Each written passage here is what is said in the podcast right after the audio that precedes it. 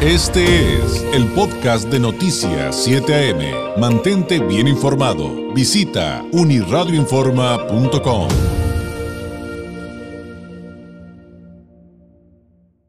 Pues esta mañana le hemos dedicado eh, gran tiempo a la información relacionada con el inicio de regreso a clases presenciales desde el punto de vista de lo que dicen las autoridades, las estadísticas, las recomendaciones que dan desde las secretarías de salud y la Secretaría de Educación. Pero, ¿cómo enfrentar el regreso a clases presenciales? Y mire, y mire que es hablar eh, de eh, pasar del confinamiento a la actividad social, pero también de asuntos que traemos arrastrando desde el punto de vista de salud física, si le podemos llamar así, pero qué importante hablar de cómo enfrentar el regreso a clases desde el punto de vista de la salud mental. Entre, entre otros temas que podríamos desglosar. Es por ello que le agradezco enormemente que desde la Ciudad de México nos tome la llamada la maestra Gabriela Cámara Cáceres. Ella es psicóloga y presidenta honoraria de la organización Voz Pro Salud Mental. Maestra Cámara, ¿cómo está? Muy buenos días. Buenos días, David. Muchas gracias por la entrevista. Pues hablar de la salud mental hoy día, si bien antes de la pandemia, maestra, ya traíamos pues muchas asignaturas pendientes, parece que esto se ha agudizado. Y el tema de hoy es cómo enfrentar el regreso a clases presenciales. ¿De dónde partimos cuando hablamos de, de este cambio en la dinámica, sobre todo eh, para entenderlo y, y pensando en los niños, en los menores, ¿no? Sí, claro. Este, mire, bueno, antes que nada, o sea, hay mucha ansiedad en los papás y hay mucha ansiedad también en algunos niños. Aunque como bien ya me imagino que has visto ya las, este, porque oí que, que ya han visto todas las este, encuestas, pues sí, de cada 10 niños, 7 quieren regresar a clase. Pero ¿qué vamos a hacer con esos tres que no quieren regresar a clase porque son muy introvertidos o porque tienen algún problema de relacionarse? Y de todas maneras, este, todo este año y medio que hemos estado ante la pandemia y con estos eh, estar enfrentándonos a un virus desconocido, ¿verdad? Y todo esto, pues sí va a traer, bueno, ya nos trajo muchos problemas de ansiedad, problemas de, de, este, de sueño, sí, eh, y por supuesto, pues también cuando los padres están muy ansiosos, porque pues eh, están ansiosos de que sus hijos regresen a clase, también pues lo hacen sentir a los hijos. Entonces, ¿qué le podríamos recomendar a los papás? O sea, a los papás les podríamos recomendar que hay que aprender a escuchar antes que nada, ¿sí? Eh, a veces nos cuesta mucho trabajo escuchar a, nos, a los demás, pero sobre todo hay que escuchar a los niños, dejarlos que hablen, que se expresen, que digan todo lo que sienten, ¿sí? Probablemente en este regreso a clase van a encontrar muchos cambios de sus compañeros, pues ya pasó año y medio, Tal vez algunos de sus compañeros o ellos mismos están pasando por un duelo porque perdieron a un abuelo, porque perdieron a un padre, a un ser querido, ¿no? A una madre.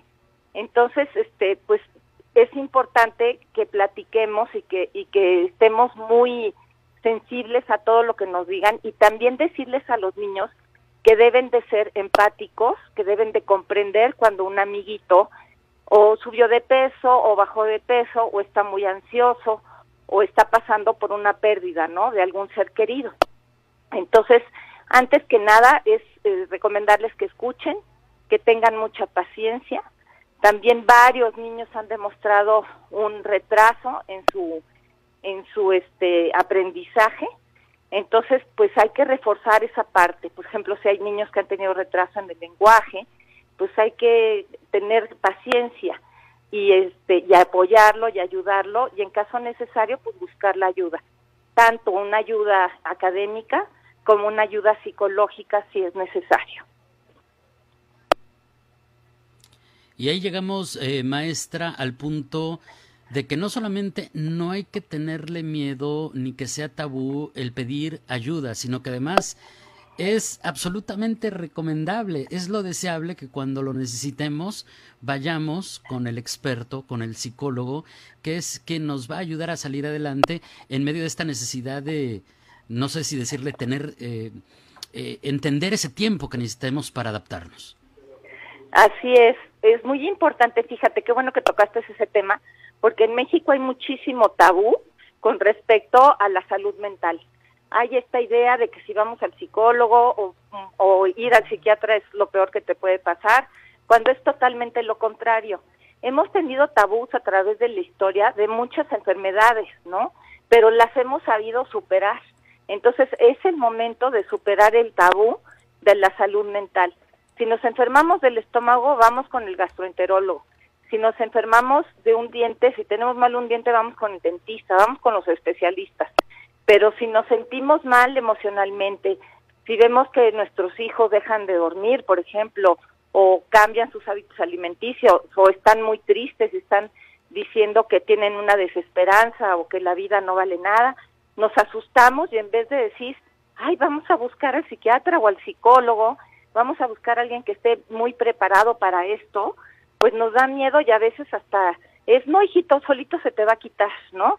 O no, hijito, solito es culpa de la maestra o es culpa de que terminaste con la novia en los adolescentes y entonces este vamos dejando a, a estos chicos solos sin ningún tipo de ayuda.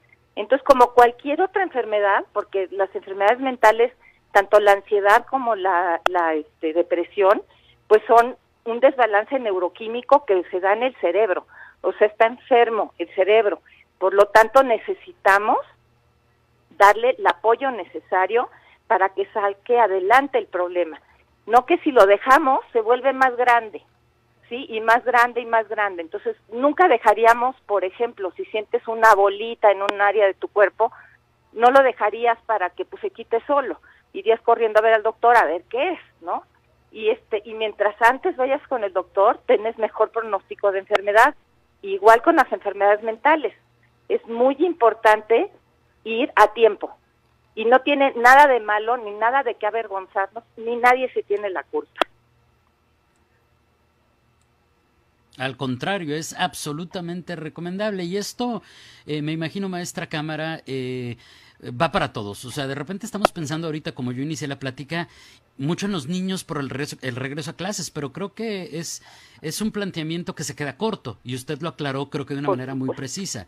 Sí son los niños, pero también son los padres y madres y también son los maestros y también es la comunidad en general y eso como que también es, es, es muy interesante, maestra.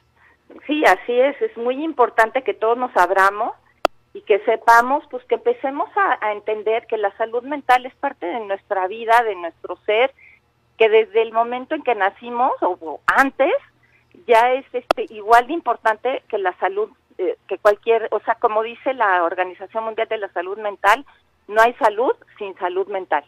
Somos un ente completo, ¿no? no toda la parte emocional no es algo mágico que podemos nosotros con la pura voluntad manejar.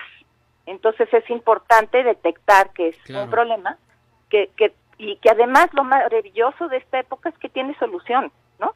De que ya tenemos cantidad de, de tratamientos, tenemos tratamientos integrales con psicoeducación que hace Voz Pro Salud Mental y tenemos grupos de apoyo y este y está el psiquiatra en su eh, si hay necesidad de que dé medicamentos y hay terapias cognitivas conductuales y hay tantas cosas que podemos hacer que pues que más nos queda que invitar a todo el público a que se abran y abracen a la salud mental. Y a los maestros, pues algo que sí nos gustaría... sí. Sí, perdón. Decirles es que ojalá y puedan, dentro de sus este, cursos, poder hacer de repente unas pláticas en círculo con los niños y que cada uno opine y diga qué siente, qué emoción está viviendo, para que así vayan sacando también y se vayan adaptando mejor todos en el colegio. Maestra, y además, eh, si nos pudiera hacer un comentario respecto a quienes, por la razón que sea, porque hay quienes así lo van a decidir, pero también hay quienes todavía no van a poder regresar a clases presenciales por la plaza en la que viven, pero a quienes van a seguir en confinamiento, en clases a distancia, pues digo, el sentido común me dice que, que, que, también enfrentan esto de lo que estamos platicando, pero ¿qué le, usted como experta, ¿qué, ¿qué, le podría decir a ellos que van a seguir, que van a seguir a distancia, que van a seguir en confinamiento? Pues mira, muchos niños sí que tienen un, un este, por ejemplo, que tienen diabetes o que tienen algún otro este, enfermedad que van a tener que dar en casa. Y como bien dijiste, muchos niños que van a estar eh, lejanos, ¿no? Bueno, este, ¿qué les diría? Pues que traten de mantener comunicación con sus seres queridos, que traten de hacer estos Zooms con sus amiguitos, ¿sí? Que los papás este, supervisen, si es que se puede, tener esta comunicación, ya sea por teléfono, por, por internet, de alguna manera que continúen teniendo esta cercanía también con otros niños y con los maestros. Eso sería pues lo ideal, ¿no? Para que no no se pierda esta pues esta este aprendizaje de, de socializar que vamos teniendo durante este en la infancia, ¿no? Y en la adolescencia.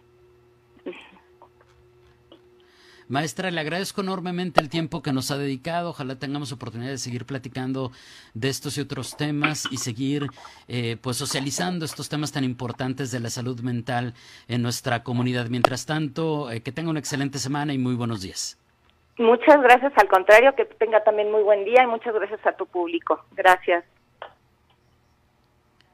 Gracias, es la maestra Gabriela Cámara Cáceres, psicóloga, presidenta honoraria de Voz Pro Salud Mental, quien nos toma la llamada desde la Ciudad de México para hablar de la salud mental, eh, el tema de, de, de, enfrentar, de tener empatía, de tener paciencia de frente en el contexto del regreso a clases presenciales en esta ocasión, pero como escuchó, hay muchos temas alrededor de la salud mental que se nos quedan sobre la mesa y ya tendremos oportunidad de, de platicarlos. 8 con 40. Este fue el podcast de Noticias 7am. Mantente bien informado. Visita unirradioinforma.com.